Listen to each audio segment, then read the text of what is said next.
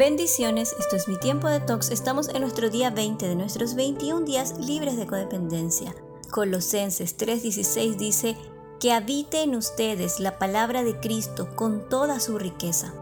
El paso número 11 para la libertad es buscamos mejorar nuestra relación con Dios.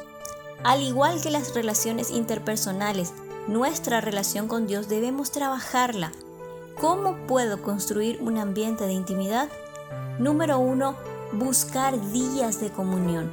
Busquemos días en que podamos invertir un buen tiempo en nuestra devoción con Dios y preparémonos para ese día. Número 2. Buscar un espacio físico en nuestra casa en el cual podemos estar lo más cómodo posible. Una vez que definimos el día, organicemos el lugar de oración.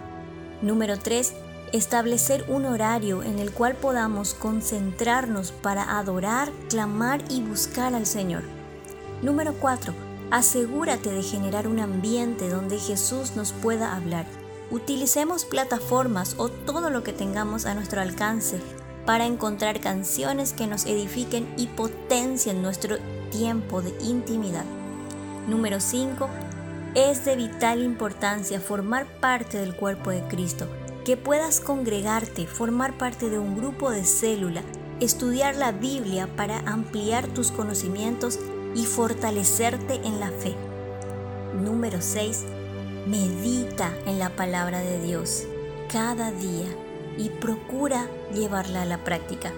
Y recuerda Jeremías 29:13, me buscarán y me encontrarán cuando me busquen de todo corazón.